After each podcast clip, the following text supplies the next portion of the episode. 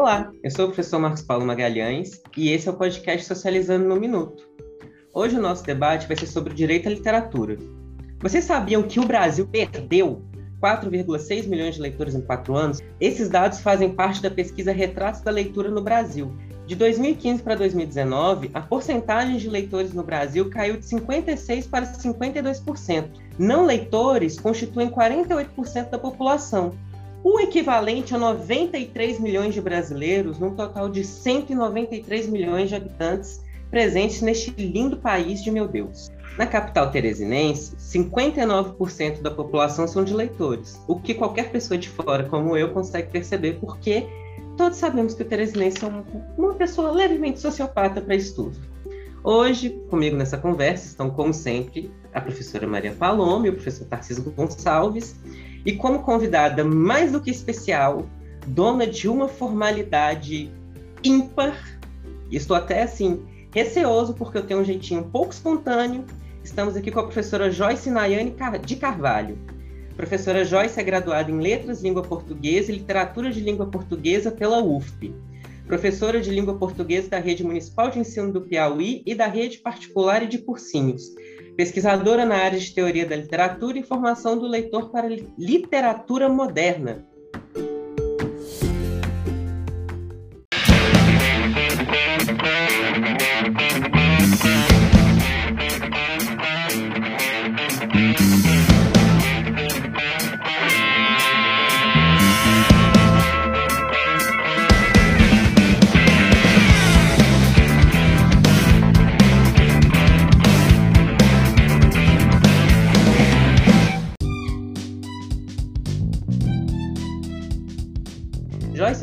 Apresentasse um pouquinho, que eu já falei demais. Olá, bom dia, boa tarde, boa noite, boa madrugada. Uh, bem, eu gostaria de começar me apresentando por aquilo que me levou a ser quem eu sou hoje, que é uma pessoa leitora. Pois bem, antes de tudo, antes de ser professora de língua portuguesa, antes de ser aluna do curso de letras da UFP, eu fui aluna do ensino fundamental e uma aluna do ensino fundamental que foi muito instigada à leitura pela minha professora de língua portuguesa, a dona Marisa, que não só me instigava à leitura, como também os outros alunos dela. Então, para me apresentar, eu preciso me apresentar inicialmente enquanto leitora, aluna de Dona Marisa. E a partir daí, eu sou uma profissional da educação, a partir daí, eu sou uma pesquisadora de literatura. Para além de tudo isso, eu sou alguém amante da arte. E como pessoa que ama a arte, eu sempre prezo para que a maior parte das pessoas à minha volta, e de preferência todo mundo, tenha esse mesmo contato. Eu estou muito feliz de estar aqui hoje. Eu me sinto honradíssima de poder trabalhar com vocês um tema tão importante que é o direito à literatura, um tema que é direito de todos, né? Não apenas ser discutido, não apenas ser verbalizado, mas também ser internalizado, porque nós precisamos lutar por esse direito, lutar por esse direito específico. Agradeço aqui a todos os meus colegas e espero que a nossa conversa seja muito fortuita e o melhor possível para todos.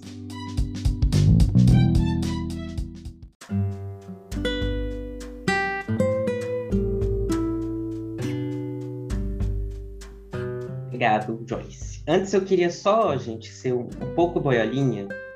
Primeiro porque eu fui aluno do Francisco Júnior e ele sempre levava músicas e literatura e por vezes cenas de filme para a sala de aula, ele usava como exemplo, então acho que isso acabou internalizando. Não sei se a Maria falou. Você teve aula com ele já, falou, mano? Sim, tive. Ele, ele ainda leva? Ele chegou ainda? Ele, ele ainda tem esse. Ele tem, é porque eu nunca tive aula com ele no mestrado, mas ele tem esse hábito no, na pós-graduação hein? Sim, sim.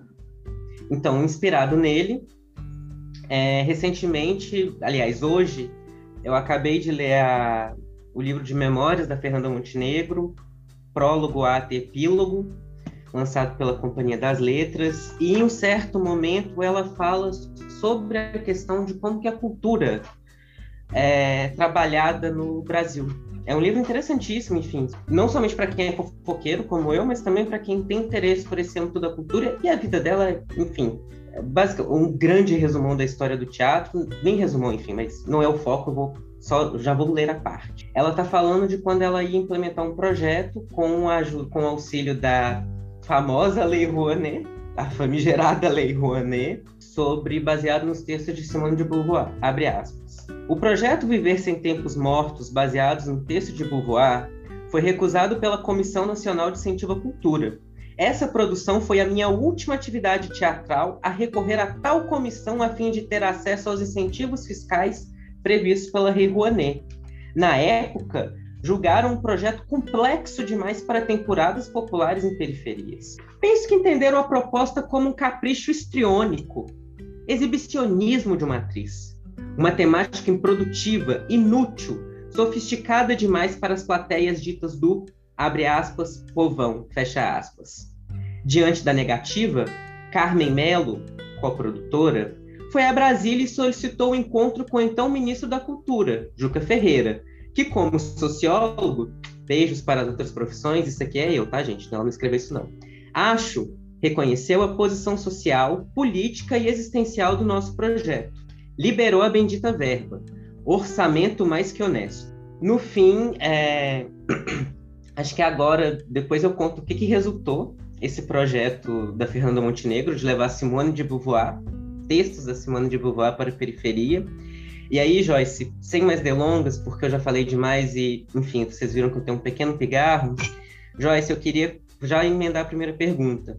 O Antônio Cândido, ele relata como que a literatura ele não serve apenas como instrução. Ele fala até como é que a literatura mexe com emoção, com o subconsciente, como é... inclusive eu lembrei muito porque eu prometi a mim mesmo que eu ia ler todos os meus livros de literatura atrasados. E aí, o primeiro dessa lista, que eu já tinha até começado a ler uns três anos atrás, foi 100 Anos de Solidão, do Gabriel Garcia Marques. E para quem leu, né, os insetos, mas sobretudo as formigas, aparecem muito nos livros. E aí eu lembro que eu estava do lado de fora, na garagem lá de casa, daqui de casa, perdão, e aí eu peguei água fervendo e saí matando todos os formigueiros que tinham aqui em casa com água quente, o que mostra, assim, tanto esse impacto da, que eu acho que a literatura causa na gente no âmbito emocional, psíquico, de certa forma até inconsciente, e também mostra que eu preciso urgentemente achar um emprego.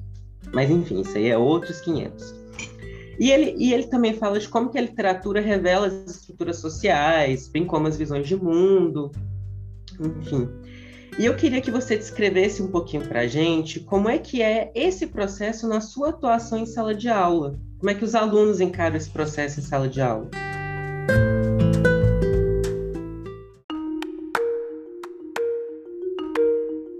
Vamos lá, é, vamos como Jack Estripador por partes.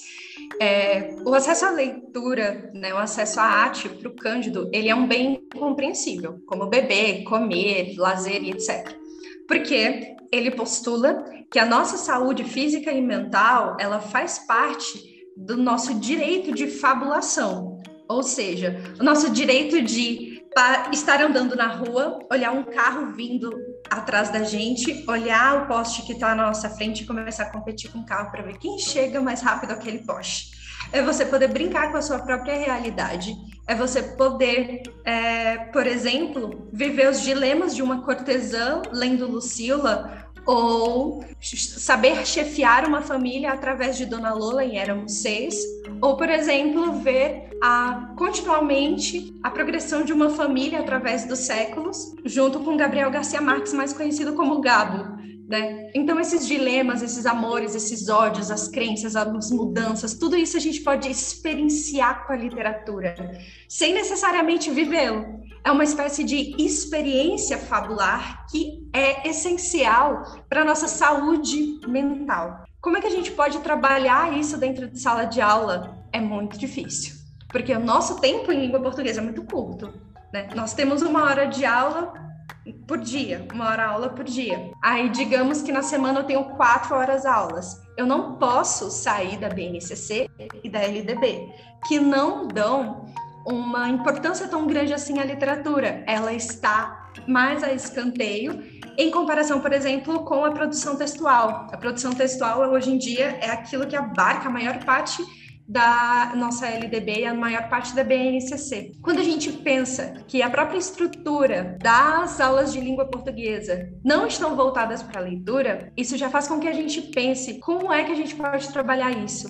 Então, eu, particularmente, eu procuro separar cinco minutinhos no final da minha aula para aquela leitura interna. Só o aluno, ele escolhe o que ele quer ler. Às vezes eu indico uma coisa, às vezes eu indico outra, falo, olha, tem isso aqui que pode ser legal, tem este daqui que pode ser interessante, mas a ideia é que ele sozinho procure algo que interesse a ele, para que eu possa aos pouquinhos garantir esse direito, que é o direito à fabulação. Existe uma lei, agora, eu não vou lembrar de cabeça, vou eu acho que é 10.753, que fala sobre a política nacional do livro. Ela segura ao cidadão o pleno exercício do acesso ao livro, né? o pleno exercício do acesso à literatura, do acesso a essa fabulação.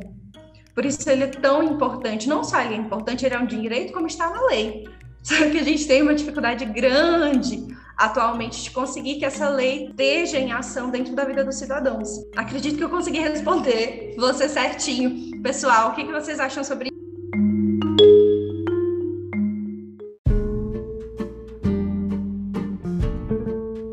isso? Olha, muito interessante, Joyce. O início da sua fala por si só já é impactante, até com a própria temática, né? Porque falar de literatura e direito à literatura acompanhado da leitura é, é o ponto-chave para compreender o nosso sistema educacional, né? É, porque se formos falar de índice, sabemos que o índice de leitura do Brasil apesar da sua grandiosidade geográfica, o número de leitores do nosso país é mínimo. E se levarmos em consideração o contexto pandêmico, o índice de nossa leitura também caiu muito, né? segundo alguns dados do próprio G1 cedidos na, na, no ano passado, sobre o índice de leituras do nosso país. Mas você falou algo muito interessante, e aí eu vou fazer por aí a, a fala do Marcos Paulo, com relação às leituras relacionadas à literatura que temos pendentes, né? Eu estou nesse barco aí junto com o Marcos Paulo, é, nessa, nessa caminhada de ler todos os livros de literaturas que temos. Ah, mas você tocou num ponto muito interessante, que é quantas pessoas já não se identificaram com os personagens de, de, de textos literários, né, ah, para sua que trouxeram para sua realidade social, né. E aí eu lembrei do, do, de um livro do próprio Machado de Assis, ah, vai lá, isso aqui Tava no making off, tá, pessoal? Antes, antes da gravação começar, a gente tinha tocado num ponto e mencionamos o, o Machado de Assis, e no qual eu disse que eu sou muito fã, né? enfim. E quantas pessoas já não se identificaram, né, com Quincas Borba, uh, ou com Bentinho, né, ou, ou, com a própria Capitu, e entre outros personagens marcantes da, da, das obras de, de, de, Machado de Assis.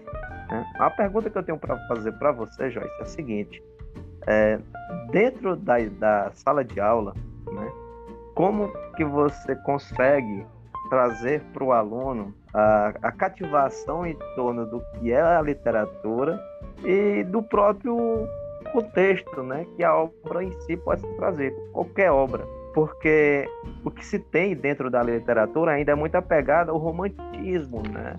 No que, no que tange as leituras relacionadas à literatura. A gente sabe que por trás de uma obra tem toda uma crítica social, cultural, né? Tem, tem todo um aparato que uma obra traz, de um contexto histórico, né? E, e como você consegue trazer o aluno para que ele se prenda a uma leitura que ele ainda não fez, mas a gente sabe que o imaginário dentro da leitura ele é muito forte. Né? Então, como cativar um aluno através da, da leitura, mesmo sem ele ter, ter feito. Né? Você disse que dedica aí os cinco minutos da sua aula para que o aluno possa ler o que, de uma certa maneira, o que ele quiser, que ele se sinta à vontade. Né? Então, como fazer isso dentro da sala de aula, utilizando obras magistrais, né? como do, do próprio Garcia Marques, Machado de Assis e entre outros.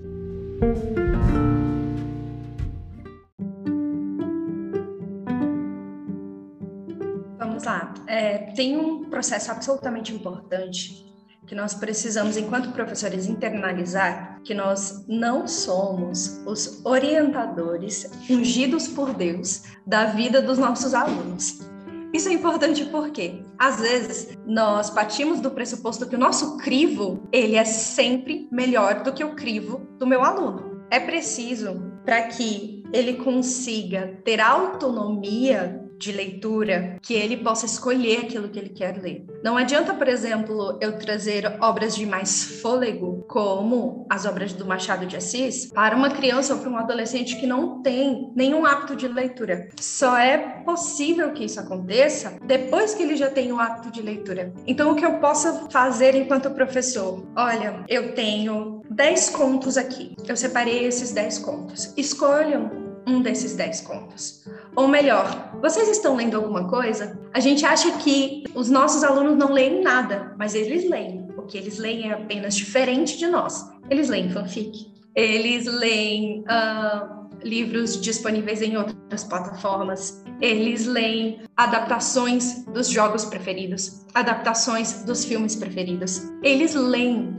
A diferença é que eles não leem aquilo que é canônico. E aí a gente tem que parar e pensar o que é o cânone, né? Cânone da literatura aquilo que determinados autores e determinadas autoridades literárias decidiram que são importantes para a nossa literatura, que são importantes para o país, porque de alguma forma eles representam um determinado período. Mas quem é que decide o cânone hoje? Quem é que decide o cânone agora? E por que é que eu vou tirar do meu aluno a autonomia de procurar algo que ele queira, primeiro eu preciso tentar embutir costume da leitura, para depois verificar, olha, vamos aqui, vamos puxar essa leitura, talvez um machado seja mais interessante. E aí a gente tem muitos entraves, por exemplo, o Felipe Neto dizendo que o Machado de Assis não poderia estar nas escolas ou coisa do tipo. Tudo no ambiente daqueles alunos é contrário à leitura de mais fôlego, se você pensar que é uma geração, por exemplo, que está sempre no TikTok, o TikTok são segundos e os stories também. A leitura ela precisa de muito tempo de concentração, ela precisa de um poder de concentração muito grande, que as novas gerações não têm. Então eu preciso primeiro fazer com que o meu aluno seja uma pessoa ativa no processo de leitura dele, perceba o que ele gosta de ler e a partir dessas percepções, tem, entrando em contato com ele, conversando com ele, lendo o que ele lê eu preciso saber qual é a fanfic que as minhas alunas estão lendo sobre o BTS, por exemplo, para entender se elas gostam mais de romance ou se elas gostam mais de ação, de que gênero literário elas gostam mais, porque aí eu faço as escolhas específicas que podem atender ao querer delas fazer com que eles sejam ativos. Pode ser que esse processo seja tão lento que você, enquanto professor, não veja a sua sala se desenvolver, mas talvez o professor da próxima série ou da outra já consiga colher os frutos daquilo que você plantou hoje. É um processo lento, leitura é um processo lento. Principalmente porque a família esquece né, que a educação é um dever do Estado e da família. Nem sempre ela tem condições, como por exemplo, os meus pais não são leitores, a minha mãe foi analfabeta até muito adulta, quando ela pôde entrar na escola. Então, nem sempre eles podem auxiliar os seus filhos, mas aqueles que podem também não têm o hábito de fazê-lo. E conseguir criar um hábito ativo de leitura em sala de aula, só com cinco minutos, que é aquilo que eu consigo particularmente destinar para essa leitura, é muito pouco. Então, é um processo demorado, lento, só que precisa ser feito.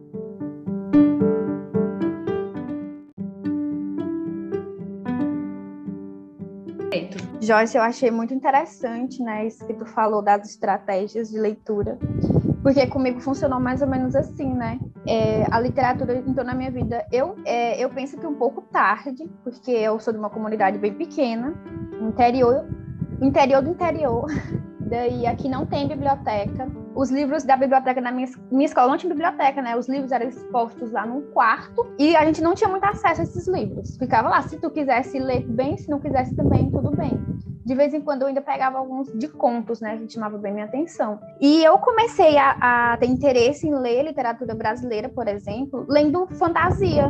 Eu comecei a ler fantasia, né? É, séries, distopia para depois ter esse interesse. E o que me chamou a atenção na tua fala foi isso, né?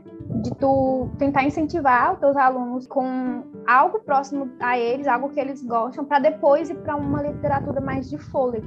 E funciona porque isso funcionou comigo. Essa questão de da demora, pelo menos para mim, né? Porque eu sou da década de 90, tá, Marcos Paulo? É, o acesso ao livro foi bem tardio para mim. Eu já estudei em escolas que a biblioteca era trancada no cadeado e tu só podia entrar lá com a permissão do diretor. mas quase nunca eu encontrava o diretor na escola. Era muito difícil. Então, o que eu fazia? Eu lia gibi, pra... porque eu tinha essa necessidade de ler, sabe?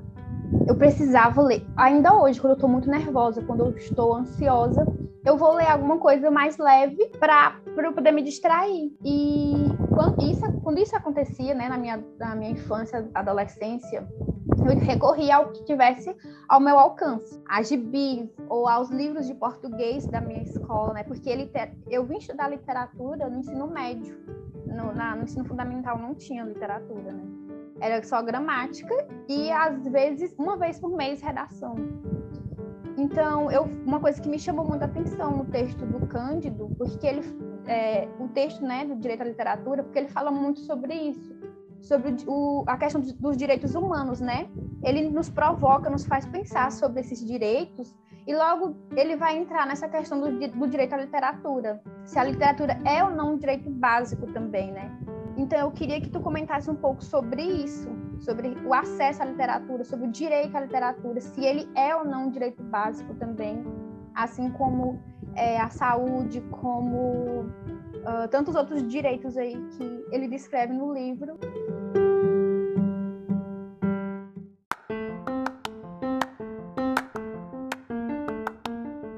Ele fala sobre os bens incompreensíveis e os bens compreensíveis, né? Os incompreensíveis são aqueles que são essenciais para a vida humana, né? como beber, como comer, ter moradia, etc. E ele aloca o direito à fruição artística, né? Especificamente o direito à literatura dentro desses bens incompreensíveis. O que acontece é o seguinte: é, quando a gente pensa sempre em literatura, o que vem à nossa mente são grandes autores, né? que não está errado. Né? Esse é um pensamento correto. Porém, fechar nessa caixinha tão pequena é muito limitador. Vamos pensar que a maioria das crianças que nasceu entre os anos 80 a início dos anos 2000 foi iniciada, foi letrada, né, fez o seu processo de letramento a partir do Maurício de Souza, quem não leu Maurício de Souza? Quem não teve contato com o gibi? O gibi, ele é mais fácil de ser vendido porque o tipo de papel é um papel pólen bem de gramatura bem baixa, então ele é mais barato de ser impresso. Ele é bem mais barato de ser impresso e mais fácil de ser é, de ser disponibilizado. O que que acontece? Livro é muito caro. Livro é um bem caro. Quem disser que livro é barato não está entendendo muito bem de mercado livre. Livro é caro. Porém, os livros nacionais costumam ser mais caros que os livros internacionais. Então, a gente tem mais contato com best-sellers e narrativas triviais internacionais do que com a boa literatura brasileira. Por quê? As tiragens dos livros nacionais são menores. Tiragens menores, custos mais altos. E a grande parte das crianças não tem como tirar aquele dinheiro para comprar um livro que ela achou bonito na vitrine de algum lugar, ou na vitrine do shopping, enfim, ou nas antigas, praticamente finadas livrarias. O nosso acesso, e isso eu coloco nosso, tanto meu quanto da Paloma, foi inicialmente nas bibliotecas escolares, que ficam fechadas ou tem sempre um profissional que não está habilitado a trabalhar nesse local. Os livros ficam fechados ou ficam armazenados de forma errônea e lá é um depósito, um galpão. É muito importante a gente compreender isso. Biblioteca é lugar onde entra e sai livro.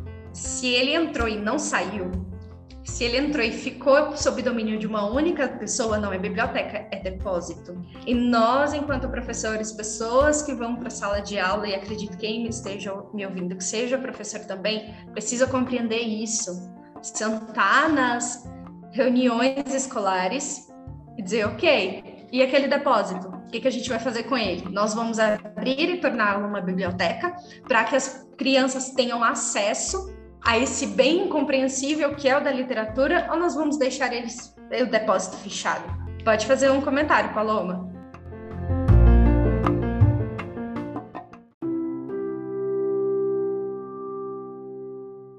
Em relação a isso, né, o depósito, é, enquanto aluna, eu via muito os livros lá guardados, né? E depois de formada, eu fui dar aula nessa escola que eu estudava quando criança.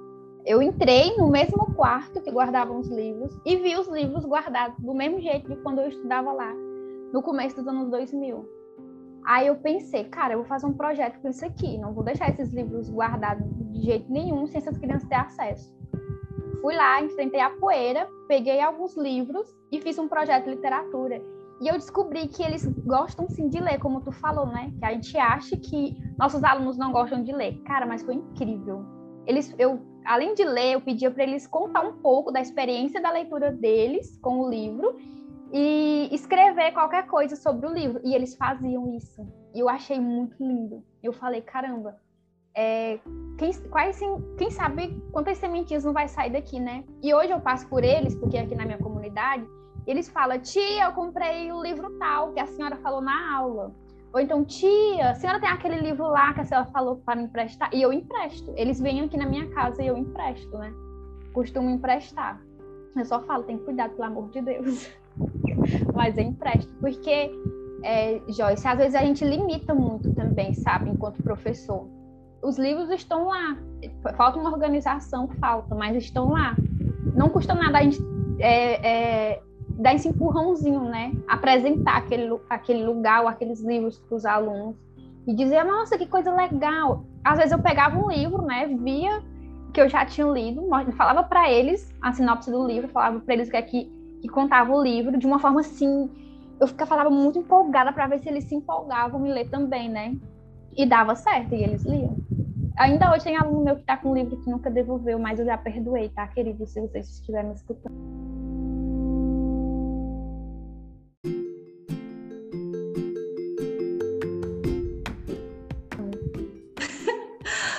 Uh, nós iniciamos esse podcast com o apresentador nos falando um pouquinho sobre a experiência da Fernanda Montenegro com relação a um projeto. Partir do pressuposto de que o meu aluno, uma criança ou um adolescente, não é capaz de ler e interpretar o código de língua que ele fala, é de uma prepotência extraordinária. Nós não podemos nos deixar recorrer a esse discurso terrível de que ele não é capaz de compreender. Sim, ele é capaz de compreender. 2 mais 2 são 4, basta um babá. Simples. Não é um bicho de sete cabeças. E eu acredito muito de que o discurso que determinadas classes não podem ou não conseguem interpretar um tipo específico de obra é uma forma de retirar delas, é uma forma de violar esse direito esse direito inalienável, segundo Cândido, de acesso à literatura. É capaz, sim, não só é capaz, como é completamente possível e todas as vezes em que foi feito, os resultados foram positivos. Porque se ele é humano, se ele é deletrado, e mesmo sem ser letrado, letrado apenas ouvindo, ele é capaz de interpretar aquela obra e ele é capaz de ter o prazer da fruição literária. Os audiobooks estão aí para nos dizer que mesmo as pessoas que não têm o letramento, que mesmo as pessoas que não são alfabetizadas, elas são capazes sim de ouvir uma obra, de interpretar essa obra, de ressignificar essa obra. Então, o discurso que parte da ideia de que determinadas camadas não são capazes de interpretar estão apenas tentando e conseguindo retirar delas o direito à fruição.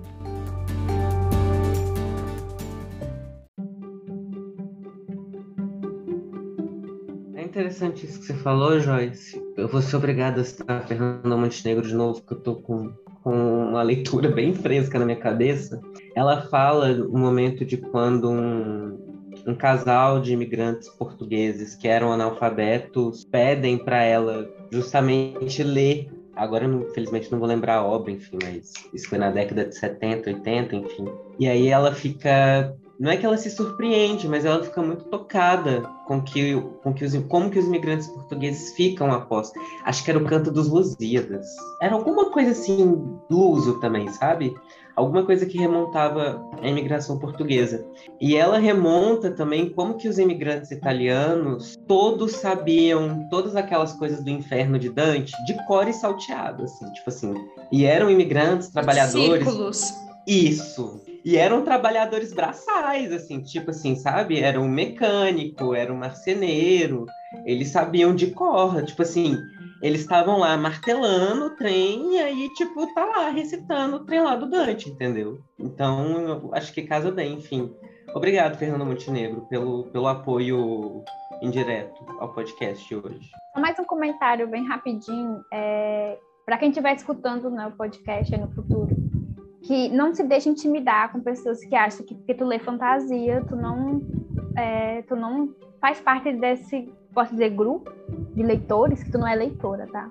Como eu falei, é, eu comecei a, a ter interesse em ler autores brasileiros, por exemplo, por conta da, da fantasia.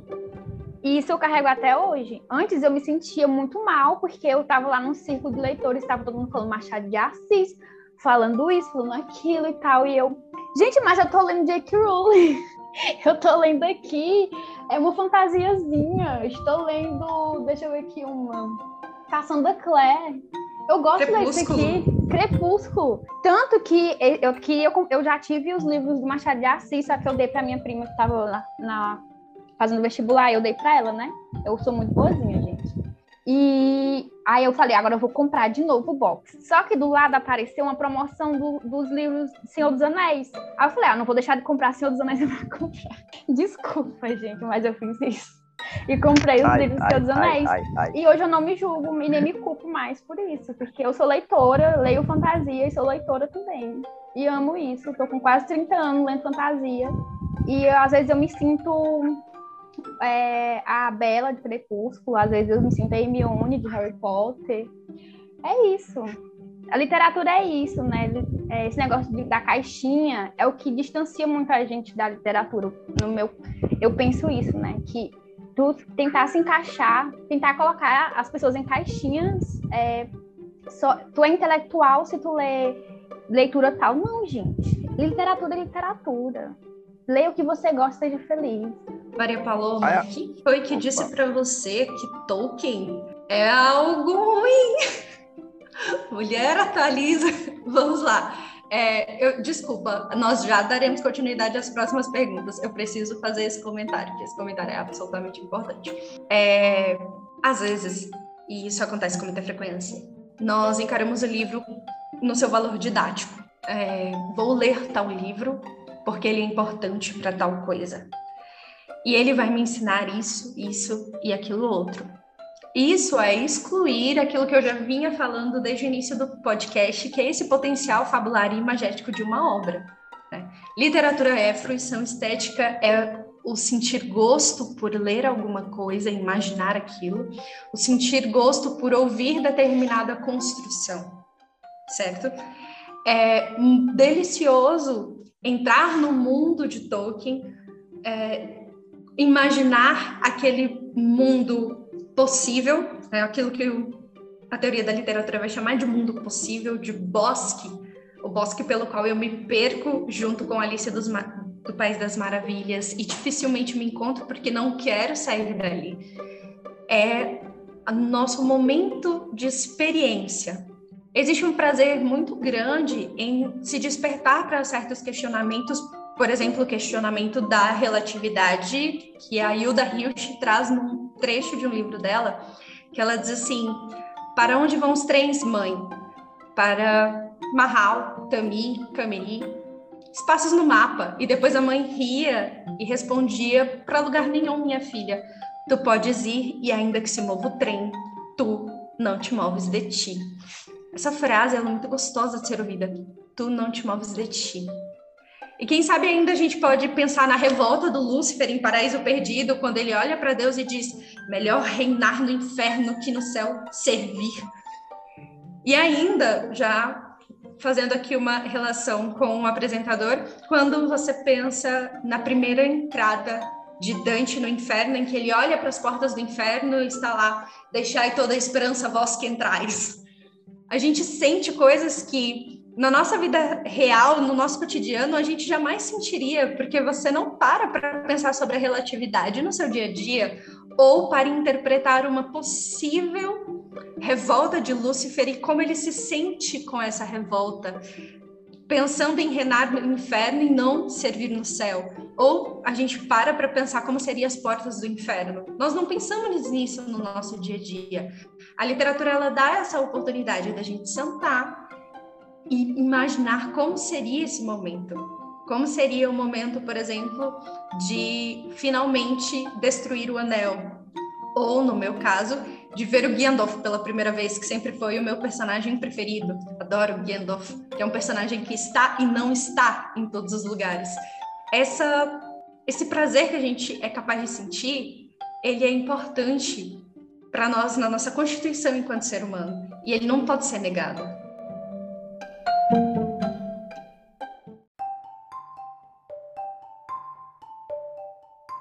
Joyce, é, interessantíssimo os pontos que você traz, as referências que você traz para sustentar a sua fala.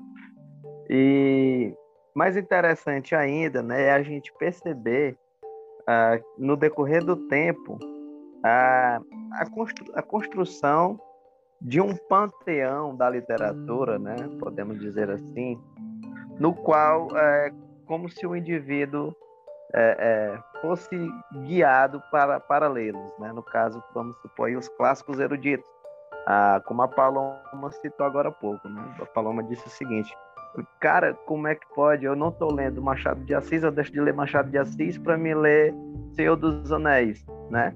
É como se você, pô, você tá deixando de ler o Machado, que é, um, é, o, é o cara que está no topo do panteão da literatura, da literatura, para ler, por exemplo, O Senhor dos Anéis, né?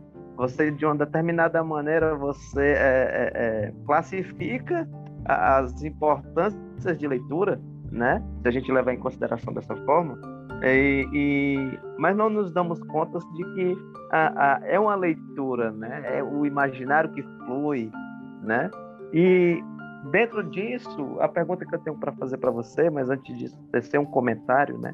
Com relação a literatura e a leitura em si, que é fundamental, trazendo um pouco aí a, o Antônio Cândido, né, quando ele coloca o direito à literatura como algo fundamental, aí pode-se dizer que é um passo para se caminhar para o conhecimento mais aprofundado, no que tange a erudição. Ah, nesse caso também a gente volta até para o making off, né? E o Marcos Paulo estava classificando como que o Antônio Cândido estava fazendo ali uma espécie de classificação entre cultura erudita e cultura popular, né? Uh, mas de uma determinada maneira é um processo, né? É um passo. Não quer dizer que você, por estar fazendo uma determinada leitura, você não está adquirindo um certo conhecimento. Né? Pelo contrário, você está é, de, cercado e cercada de um conhecimento vasto, né? E que vai lhe servir não só para você, mas para quem está ao seu redor. Como você vai ver o mundo através daquela leitura. Não interessa ser Machado de Assis, não interessa ser Senhor dos Anéis. O que vale é a sua interpretação sobre a leitura, né? Sobre a literatura em si. E dentro disso, a pergunta que eu tenho para fazer para você, Paloma, é justamente essa cristalização da, do panteão da literatura, né? atualmente. A gente sabe que temos outros caminhos, no, por exemplo, o que você faz para trazer os alunos para para a sala de aula e para sala de aula e para as leituras é fundamental. Isso é riquíssimo, né? Mas como a gente trabalhar isso dentro da sala de aula, é, em paralelo com, com, essa cristalização que temos em torno da literatura, né? É, como lidar com esses novos atores em cena, no que tange a literatura, uh, com esses que já estão cristalizados, né? porque a gente sabe também que atualmente tem obras vastas no que tange a literatura, literatura juvenil principalmente, né? Uh, para aprender esse jovem na leitura, né? É, é, fundamental. E continue com as suas observações e, e suas referências, que, porra, show de bola.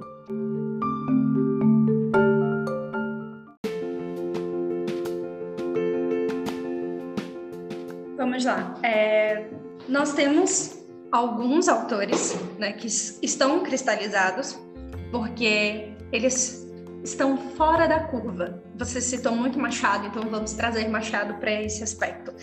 Machado de Assis ele é inclassificável. Não é possível colocar Machado em uma escola, em um período literário. Porque ele escreveu terror, ele escreveu conto, novela, ensaio, ele fala, ele tem um conto de ficção científica. Ele, o Machado fez o que ele quis com a literatura. Ele pegou a literatura, colocou num bolinho no colo dele e disse: "OK, vou separar, vou fazer isso, isso, isso". Ele fez o que ele quis. O Machado, ele é encarado como um autor muito, muito difícil, mas é um erro muito grande.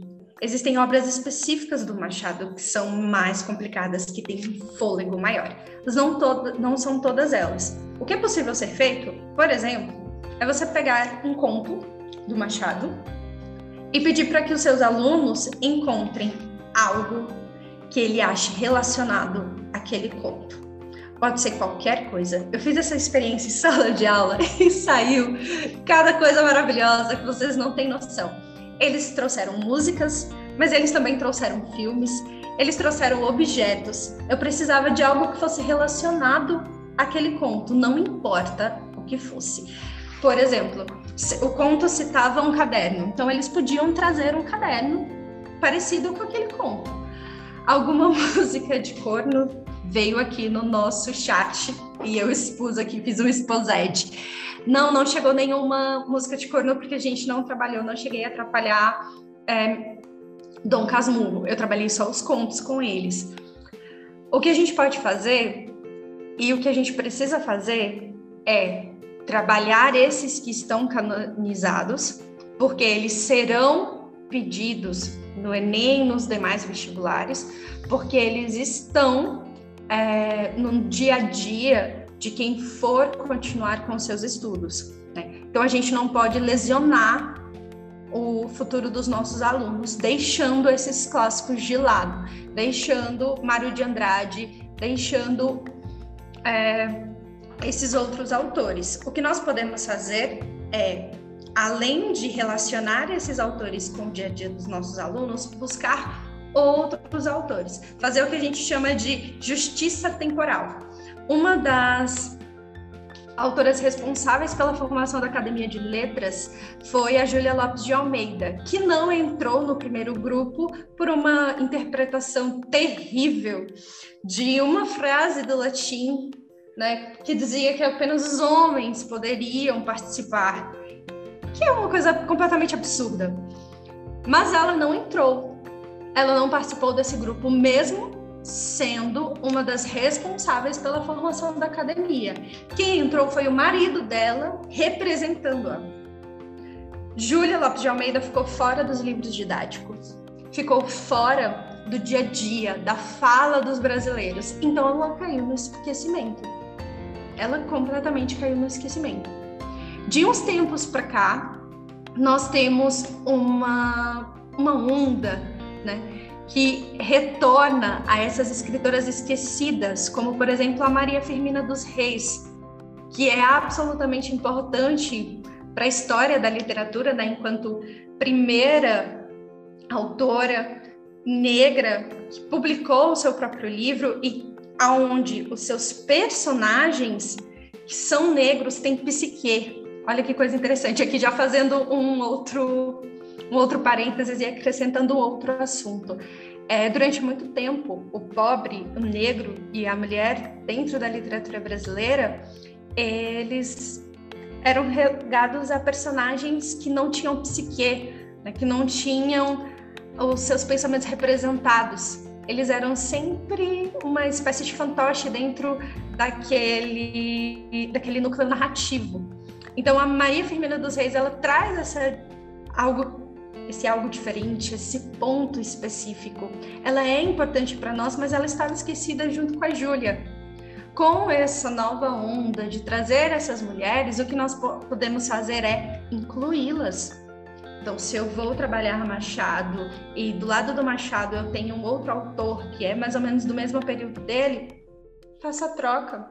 Ou inclua, melhor que fazer a troca é incluir inclua Maria Firmina dos Reis, inclua Carolina de Jesus, como foi citado aqui anteriormente. A Carolina de Jesus faz um retrato da fome, né, ou da amarela, como a própria Carolina cita, voraz de uma forma extraordinária que você, enquanto leitor, se sente incomodado, mas jamais vai sentir o que ela sentiu. E como é importante para a gente olhar para a pessoa que mora na favela, e isso é legal, não é o favelado, é a pessoa que mora na favela, né, o ser humano que mora na favela. Só com essas inclusões a gente consegue sair um pouquinho daquilo que já está cristalizado, sem deixar o que está cristalizado para não lesionar o meu aluno.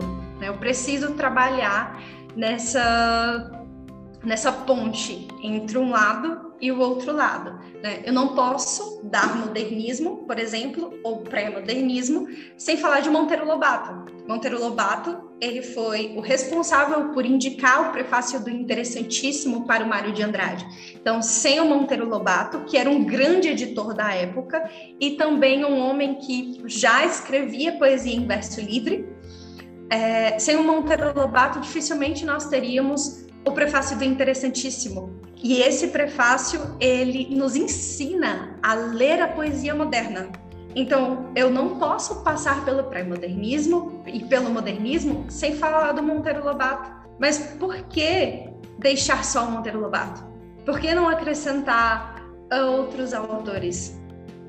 Ou mais para frente, por que a gente deixa a Hilda Hilst de lado? Ela é polêmica? Ela é extremamente polêmica. Mas não vamos falar só da Clarice Lispector. Vamos falar da Hilda Hilst também. Então a gente acrescenta, né? para não lesionar o aluno, nós acrescentamos. E não tem problema, eles dão conta. A gente acha que aluno não dá conta, mas eles dão conta sim, dão conta de leituras complexas.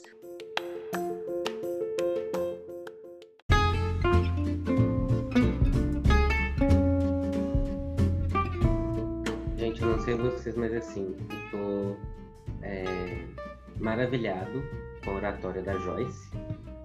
E também estou anotando vários autores, assim, sabe? Eu já coloquei a Maria Firmina e o Mário de Andrade na minha lista de futuras compras. Não sei se quem está em casa vai fazer esse mesmo movimento, mas ainda bem que está gravado. Eu não disponibilizo a minha lista de leituras porque ela é quilométrica. Eu não dou conta. Por favor, não, mandarei um e-mail. Mandarei um e-mail cobrando e pedindo. É, Joyce, você citou os contos, né? E, e me veio na memória um, um momento que eu passei é, em sala de aula, ainda no, ainda no período de estágio do curso de História ainda. Uh, estava eu passando pelo corredor e tinha um, uma galera conversando justamente sobre uma aula de com relação à língua portuguesa, né? E aí eu parei conversando com eles e tal, eles chegaram para mim dizendo assim: é, professor, rapaz, você tem algum livro ou então sabe de algum livro assim que conte de alguma história assim mais bacana pra gente, né? E aí eu fiquei me perguntando, pô, o que seria bacana para essa galera? E eu perguntei, pessoal, mas que estilo de vocês vocês gostam assim? Aí era assim, era, era quatro garotos e três garotas, né? Todo sete. E aí foi unânime o pessoal dizendo, rapaz, terror tem que ser algo terror macabro assim, algo diferente, sem ser tão clichê e piegas, né? Essas nomenclaturas que eles utilizaram. E aí eu fiquei olhando assim para eles, aí eu, rapaz, vocês podem ler o Edgar Allan Poe. Edgar Allan Poe, o que é isso? Nunca ouvi falar, né? E aí a gente foi conversando e tal, e eu comentei sobre falei só o nome do autor, né? E falei, pessoal, pesquisem que vocês vão encontrar muitas coisas. Duas semanas depois desse dia, os sete já haviam lido uh, cerca aí de uns dez contos do Edgar Allan Poe, incluindo o Gato Preto e o Corvo. Né? Aí, pô, cara, que massa! E me chamaram para conversar com relação relacionado a isso, né? E disseram que era, pô, ficaram maravilhados com, com, com, a forma que o Edgar Allan Poe trazia né, o, o, conteúdo e o texto, porque eles nunca tinham ouvido falar do Edgar Allan Poe. E começaram a espalhar para o pessoal da sala deles, né? E eu só sei que foi assim uma bolha tão grande que eles acabaram conversando com a professora pedindo um projeto voltado para um dos contos do Edgar Allan Poe, que foi justamente o Gato Preto né? E foi muito legal é, essa interação é, minha com os alunos.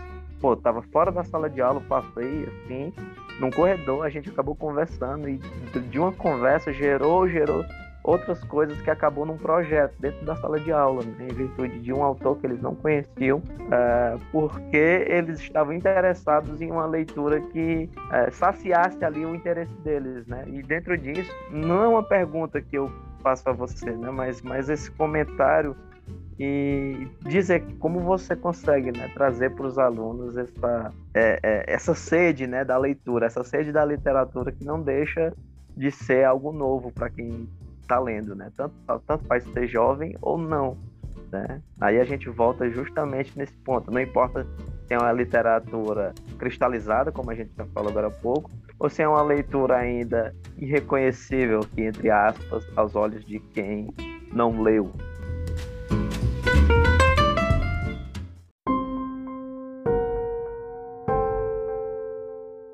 Por isso é importante, Tarcísio, a formação do professor. Você não tem como auxiliar a formação de novos leitores se você não é um leitor. Não é possível falar de algo que você não tem conhecimento de causa. Eu lembro é, de uma aluna ficar muito estressada com o um personagem e eu falei para ela o seguinte: eu quero ver como você vai amar de paixão um homem. Elas olharam para mim e ficaram assim: sim, vocês vão amar um homem. Que ele trai a mulher, que ele é impulsivo, agressivo e não gosta de ficar em casa de jeito nenhum. Ah, não, tia, com certeza eu não vou gostar dele porque eu sou feminista. Eu falei: quer ver como você vai gostar? Tá bom. É, o Tempo e o Vento é a grande obra né, do Érico Veríssimo e ela é muito extensa, muito extensa. Né? São, aí dependendo da edição que você tiver, oito livros. Né? No caso, tem as mais condensadas, que ficam em quatro livros ou três livros, mas é um épico grande. Então eu peguei um trecho, que é o trecho que fala do Capitão Rodrigo Cambará. Falei, ok, vamos ler só esse trecho? O trecho que fala do Rodrigo, especificamente dele, elas voltaram semanas depois com um ódio mortal de mim, extremamente irritadas, porque a construção do personagem que o Érico Veríssimo faz é tão, tão profunda e tão latente que faz com que você lembre que você tem parentes ou amigos que são como ele, que têm essas características. Mas o poder de humanização que o Érico Veríssimo deu aos seus personagens faz com que você goste de Capitão Rodrigo, sabendo que ele é detestável. E encontre em você esse paradigma. Como é que eu resolvo isso? Como é que o que, que eu vou fazer?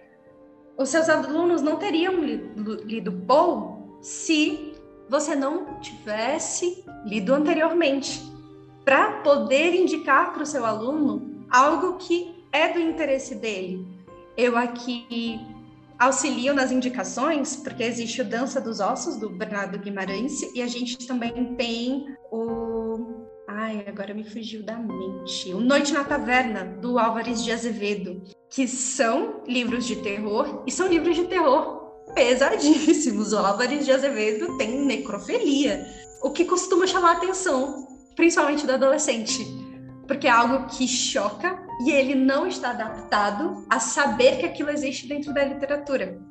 Né? Não é possível conceber isso para ele ainda, porque não tem contato. A partir do contato é que eles conseguem compreender isso. Então, quando o professor ele se preocupa com a sua formação literária, ele consegue auxiliar os seus alunos. Se você tem uma aluna que você verifica que ela tem muito interesse com as questões psicológicas, então você vai indicar Laços de Família da Clarice Lispector. Mas se você tem um aluno que ele prefere a ação, que ele prefere os jogos de linguagem, então você indica essa garana do Guimarães Rosa. Se é alguém que precisa de mais humor, então você vai para os papéis avulsos de Machado de Assis. Mas se é alguém que gosta mais da comédia de costumes, então é Ligia Fagundes Telles. É preciso que você não todos os professores, mas pelo menos a professora de língua portuguesa, aquele que está ali para essa formação do, le do leitor, pro, para o letramento literário, que ela tenha, ela ou ele, essa essa vontade de se formar enquanto leitor, porque sendo leitor ele consegue formar outros leitores.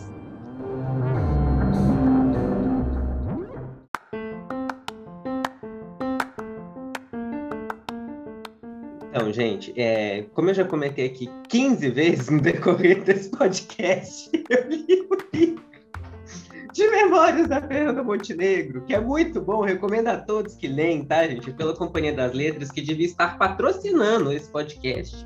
E devia contratar a Joyce para trabalhar na Companhia das Letras. Eu vou enviar este episódio e falar assim: Companhia das Letras, contraste, contraste contrate essa mulher, porque ela tem uma oratória e ela é o domínio público do site do governo federal, corporificado em carne e osso de uma pessoa. Mas enfim. E aí, como eu disse, eu li o livro de memórias da Fernanda Montenegro e, e ela coloca uma questão de que basicamente as políticas culturais, o plano da cultura, ele sempre é relegado ao segundo, terceiro, quarto plano, de uma forma geral. E quando a gente traz o texto do Antônio Cândido, é interessante porque ele meio que. Tipo assim, pelo que eu entendi, parece que por ele é possível não hierarquizar outras políticas públicas. Tanto que a própria Fernanda Montenegro ela traz assim que quando ela vai conversar com todos os políticos, sejam os de centro-esquerda, e principalmente os de direita e centro-direita, tanto que esses geralmente são os que transformam o Ministério da Cultura numa secretaria de cultura, né, geralmente vinculado ao Ministério da Educação, enfim. E aí eu lembrei, né, você trouxe a Carolina Maria de Jesus, que a gente na antropologia, a gente gosta muito da Carolina Maria de Jesus, assim, você não tem noção, tanto que a gente gosta da Carolina Maria de Jesus, e, e que eu acho que mostra como é que essas coisas estão estão bem conectadas, assim, direito, a literatura, o direito, a cultura, até de uma forma geral, mas o direito à habitação, educação, saúde, a própria soberania alimentar, enfim. Tudo isso para falar que, Joyce, por que, que não é possível hierarquizar outras políticas públicas, sendo que essas, por vezes, são colocadas como emergenciais frente ao direito à literatura? E até à cultura no sentido mais amplo. E já que o próprio Antônio Cândido explora também outras formas de manifestação cultural, como folclore, a poesia, até a telenovela, o teatro, e eu acho que hoje em dia, pelo menos na pandemia, né, no início, que a gente não sabia o que era, que estava todo mundo que entediado, mofando dentro de casa, né, a gente viu a importância, né, da, da cultura nesse sentido. Então eu queria que você falasse um pouquinho, não sei se eu me alonguei demais ou se eu me fiz cristalino o suficiente faço o coro da fala do Marcos, é, trazendo o Jorge Amado, né? Que é muito, foi muito adaptado também nas telenovelas, né? Só assim, um lembrete.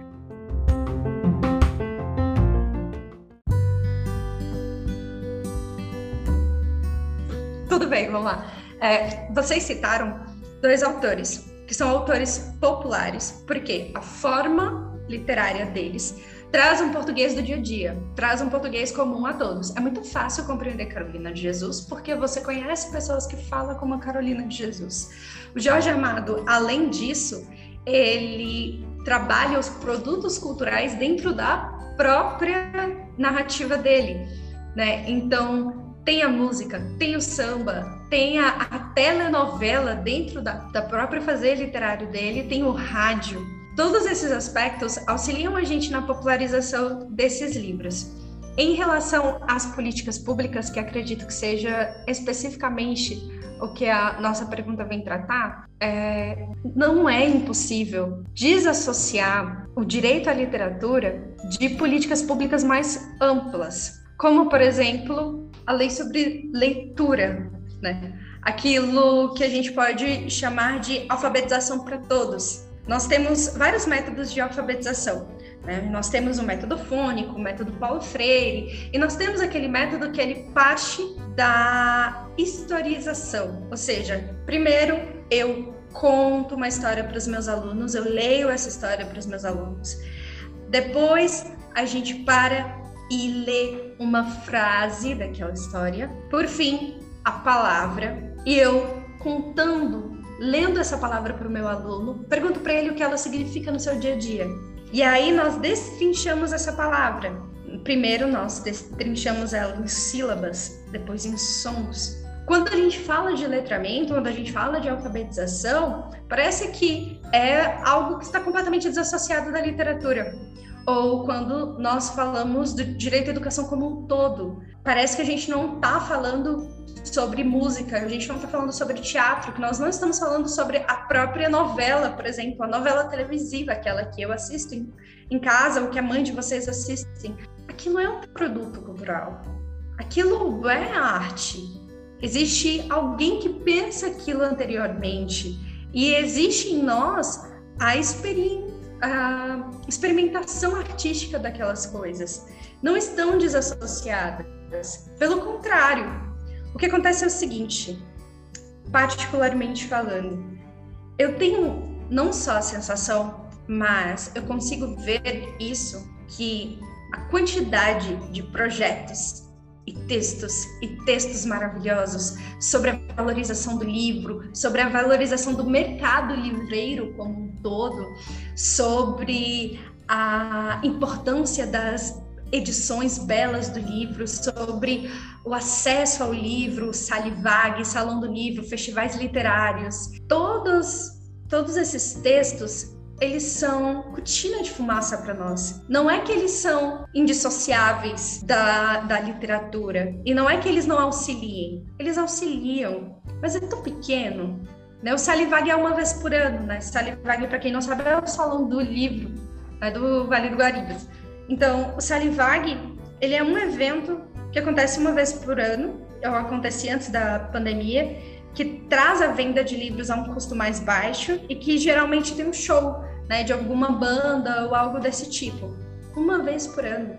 O Salão do Livro é uma vez por ano. Somente essas ações pontuais, elas não são suficientes para educar ao hábito de leitura. Valor mais baixo, segundo o comentário aqui da Paloma no chat, mas ainda assim caro. Sim, para as nossas realidades ainda caro. No entanto, a gente tem outras políticas que são hum, extraordinárias por exemplo, o projeto em que vai nos indicar que é preciso para uma estrutura básica de uma escola que ela tenha uma biblioteca. Meu, que projeto sensacional! Se você pensar que cada escola dentro do território nacional tem que ter uma biblioteca. Existe. E que texto lindo é o texto que fala sobre isso. Nossa, sensacional. Mas a prática é muito complicada. Por quê? Porque nós não temos, e na minha humilde opinião, isso não é um erro, mas sim um projeto, a divulgação desse tipo de política pública. Por exemplo, eu cito várias vezes nos posts do Socializando no Minuto, o Instagram desse projeto, o domínio público. O site do domínio público tem um acervo gigante, gigante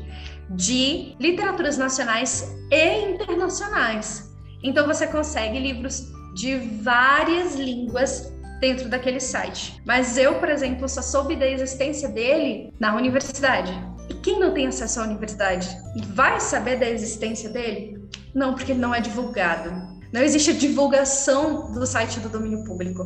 E aquilo que não é divulgado não se conhece. Aquilo que não é falado não existe. Não adianta, por exemplo, quando nós comentamos aqui várias vezes que existe uma biblioteca na escola se ela não está aberta. Políticas públicas de incentivo à leitura tem um monte. Projetos e mais projetos educativos, vários, vários. No entanto, não existe uma unidade entre esses projetos e não existe uma continuidade entre esses projetos. Entra um, entra um governo, sai outro governo e aquele que entra não dá continuidade aos projetos do governo anterior. Isso quebra toda uma linha. Eu não formo uma geração de leitores em um, dois anos. Eu preciso de muito tempo para que forme esse leitor.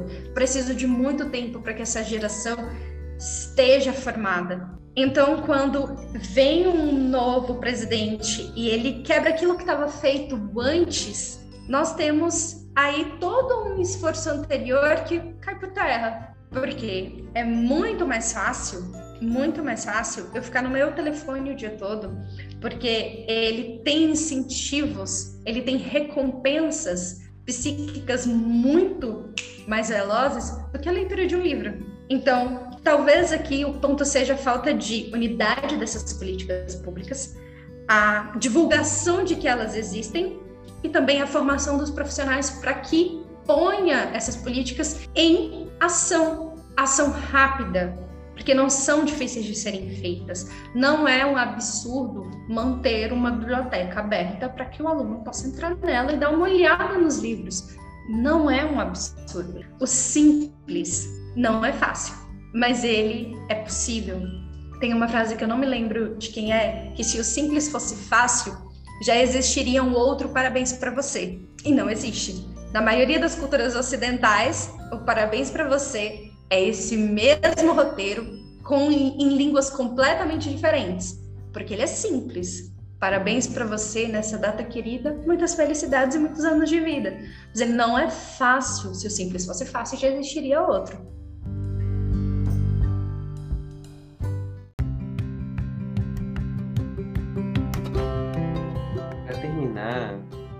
Queria soltar uma pergunta bem sacana.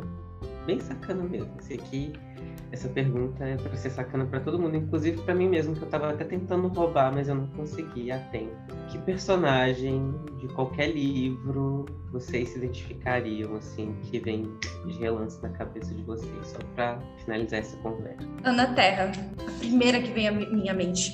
Eu sou apaixonada por, pela força dessa personagem e ela é meio bronca e muito muito ativa e também muito apaixonada pela própria vida. Ela é uma mulher muito forte que sobrevive a muitas intempéries. Então, sempre que eu penso em uma personagem que eu acho sensacional e que eu gostaria muito de ser, eu lembro da Ana Terra, de O Tempo e o Vento, do Érico Veríssimo. Eu, quando eu tentava roubar, me veio duas. A primeira foi a Úrsula de Cena de Solidão, porque eu li há pouco tempo. E eu gosto muito e é uma postura que eu tento reproduzir, às vezes muito falha, né? Essa coisa de controle e esse medo, essa ânsia do futuro, enfim. Eu acho que é uma coisa que eu tenho muito e, de, e até de certo modo de julgar, enfim, de ver uma repetição nas coisas. É, eu acho que é uma relação que eu ando tendo muito com as minhas sobrinhas recentemente, assim, sabe? De, de ver atos, né? de ver atos que elas fazem, certos comportamentos e pensar assim, nossa, tá igual fulano, tá igual Beltrano, enfim. Mas eu admito que eu tenho. Nossa, como é que a pessoa mesmo se entrega assim, né? A própria pessoa se entrega assim. Eu tenho uma identificação muito forte, enfim, é um estereótipo, é um clichê muito problemático, mas eu tenho uma identificação muito forte com personagens femininas que geralmente são ressentidas e meio abluê, abluê, abluê, abluê da cabeça, que são meio doidas, assim e que tem muitas questões existenciais. E aí eu lembrei muito da Teresa de A Insustentável Leveza do Ser. Tanto que eu fui até pegar o Milan livro. Kundera, né? É Milan Exato. Kundera. Eu, eu não me identifico com a Sabina, que é a, a legal das artes. Eu me identifico com a Teresa, que é a sofredora. Mas eu não tenho problemas maternos como a Teresa tem, mas é só problemas em problemas que eu tive em relacionamentos conjugais. Então acho que é por mas... isso que eu gosto dela é a profundidade dos personagens problemáticos, né? Poucas pessoas que leem Ana Karenina, do Tolstói, por exemplo, gostam da Kitty, que é a fofinha e a mocinha correta. Você gosta da Ana Karenina, que trai o marido, abandona o filho e vai embora com Vronsky. A gente gosta de quem geralmente dá a ação, né? Dá o, dá o argumento da história. Porque o que seria das, das histórias sem as pessoas problemáticas, sem os seres problemáticos? Posso dizer a minha? Pode, se for Hermione Granger, nós não permitimos. Não, ela não. Eu só, ela, é, ela é um pouco arrogante. Eu não gosto muito dessa característica dela. É a Anne, de Green Gables. Eu amo a Anne. Ela é uma personagem muito sensível, muito inteligente e que me faz pensar muito sobre a vida, sobre sonhos, porque ela é sonhadora e eu gosto muito dessa característica, porque eu me considero também uma pessoa muito sonhadora. E é isso. Acho que é isso. Eu também gosto da Luna Lovegood, de Harry Potter. É, era suspeita a Paloma falar algum personagem do Harry Potter. Eu, sou, eu gosto muito da Luna, mas eu vou ficar com a Anne hoje. Eu voto na Anne, sabe? Isso é um indicador interessante, Paloma, porque eu lia fantasia e eu sempre me identificava com os magos e com os professores. Então, quando eu li Harry Potter, o meu personagem preferido era o Dumbledore. Quando eu li Tolkien, o meu personagem preferido era o Gandalf. Eu fui percebendo que sempre os magos e os professores estavam no meu hall de personagens preferidos. Né? Fui ler as crônicas de Arthur e eu gostei do Merlin. Então, você já começa a perceber pelas próprias escolhas das pessoas um pouco da própria personalidade. E é interessante quando a gente consegue se ver no personagem e perceber neles características que nós temos que antes nós não vimos. É por isso, por exemplo, a Lei 13.696 que fala né, sobre a, a ampliação e o fortalecimento das bibliotecas públicas como um todo, ela é tão importante e a gente não observa o quanto ela é importante. Imagina uma criança ou um adolescente e eu sempre penso nas crianças e adolescentes porque nessa fase é muito fácil eles conseguirem é, adquirir hábitos dessa, dessa forma, porque tem mais tempo, né? Mais tempo hábil para isso. Olhando para uma prateleira e tendo a oportunidade de se identificar com dezenas e mais dezenas de personagens, porque eles podem, eles têm esse poder de ir lá e escolher um livro, uma história, algo que vai acontecer que vai influir na própria subjetividade. E não existe ser melhor de divulgação literária do que a própria criança, porque ele lê, acha engraçado e empresta para o colega, ou, indica para o colega, ou ele fala para o colega, ele comenta no grupinho dele. E assim por diante. Falar em personagens, rapaz, o Marco Paulo fez uma pergunta que eu tô aqui brigando com a mente para me saber qual personagem eu vou dizer, ó porque são tantos que a gente se identifica, né? Que é o perfil da, da literatura, né? A gente se identifica com aqueles personagens que a gente acha legal, né? E, e vê alguma semelhança, não só com a gente, mas com as pessoas ao nosso redor. Mas como eu sou um, uma pessoa que gosta muito de achar graça, é, eu me identifico muito com o Chicó, um clássico, né? do Ariano Suassuna, que é o da Compadecida, mas, cara, o Chicó pra mim é fora de série, né? Tanto ele também, é, cara, são muitos. Mas eu vou ficar com o Chicó. Tá aí, eu gosto do Chicó, mas eu não gosto tanto do Chicó quanto eu gosto de Jesus nessa, nessa obra. Porque o Ariano coloca um Jesus Cristo piadista, tirando sarro do coisa ruim, tirando sarro do encarnado, como é assim que chama. É, e eu acho interessante que ele, ele humaniza Jesus Cristo, né? Tem um momento que Nossa Senhora ela é evocada, né? Até com um poeminha, ela é evocada e aí ela dá a sua opinião sobre, acredito que seja a, a acusação contra o Severino, que era o cangaceiro. Sim, era o Severino, que era o cangaceiro. E ele não vai contra a mãe dele. E aí o encarnado fala: Poxa, homem comandado por mulher. Ele vira pro encarnado e diz: E eu vou lá contra minha mãe? é, é um, um clássico essa cena. Ariano Suassuna tem um poder essencial de captar no, o nosso dia a dia e como a gente se relaciona com as outras pessoas. É, é genial.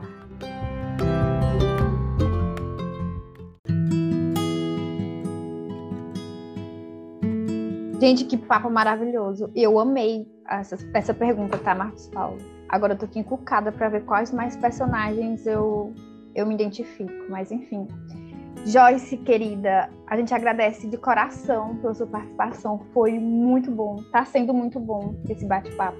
Anotei muita coisa aqui, quero ler mais autores brasileiros. Você tá me instigando a isso, tá? Fico feliz por isso. Eu vou tirar um tempinho das minhas leituras de fantasia para ler um pouco mais autores brasileiros. E a gente só quer agradecer mesmo por, por, esse, por esse momento, por você disponibilizar, né? São 10 e meia, quase 10 e meia da noite, você tá aqui com a gente, conversando, falando de livro, uma coisa que gostamos muito, que eu sou fascinada. É, arrisco a dizer que a literatura salvou a minha vida. Eu amo livro, eu amo literatura. E, meu Deus, eu já passei por momentos muito tensos, né, do qual meus livros me tiraram de lá, daquele buraco. Enfim, a gente só quer agradecer mesmo e um lembretezinho rapidinho, gente, para todo mundo ficar feliz. Nosso podcast está sendo ouvido internacionalmente, tá?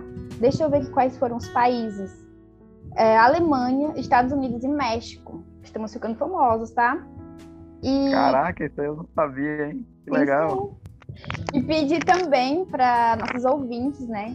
Seguir nossas redes sociais, nosso Instagram, arroba Socializando no Minuto, o canal no YouTube, Socializando no Minuto, e nosso podcast, que está em todas as plataformas agregadoras de podcast, no Spotify, Deezer. E também seguir a nossa convidada, a Joyce, com arroba Joyce Carvalho, Joyce N Carvalho, lá no Instagram.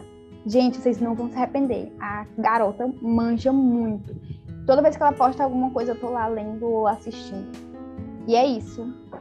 Mais alguma coisa, garotos? Garota. Meu pronunciamento é o seguinte. Joyce, a cobrança para os livros é real, viu? Tá valendo no e-mail, tá bom? E só agradecer a sua presença, Joyce, a riqueza que foi o seu podcast. É, fora de série, tá? Uh, conhecimento vasto que você tem, pelo amor de Deus, é, já era esperado, né? É, obrigado por você ter se comprometido, né? E ter honrado o, o, o seu compromisso, ter feito é, de uma forma, sabe, brilhante. Você tem uma oratória que, como o Marco Paulo falou, é simples, singelo e objetivo. Você fala muito bem. Né? Muito obrigado mais uma vez, né? em nome de todo o projeto. Agradeço a sua presença, a sua participação, o seu carisma também e a forma como você fala, que é sensacional, tá? Muito obrigado. E mais uma vez aqui reforço a dica dos livros de literatura. Nossos e-mails estão lá. Faça o favor de mandá-los para a gente, por gentileza. Quando encerrarmos esse período pandêmico, marcaremos aí, quem sabe, um, um happy hour. Mas eu também estou encantada com a oratória da Joyce, assim, sabe? Péricles, o filósofo, não o pagodeiro, iria morrer de inveja da oratória da Joyce. Estou, assim, trespassada. Tá o quê? Ok, pessoal, é, eu queria agradecer a oportunidade. Eu fico feliz que a gente tenha tido uma conversa muito proveitosa.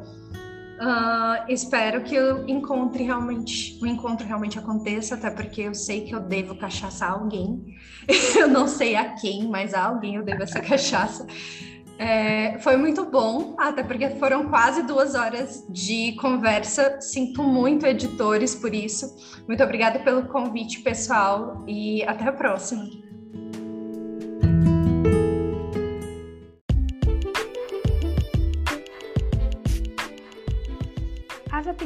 emitidas são de total responsabilidade de seus autores, não representando necessariamente o ponto de vista da coordenação e da equipe do projeto.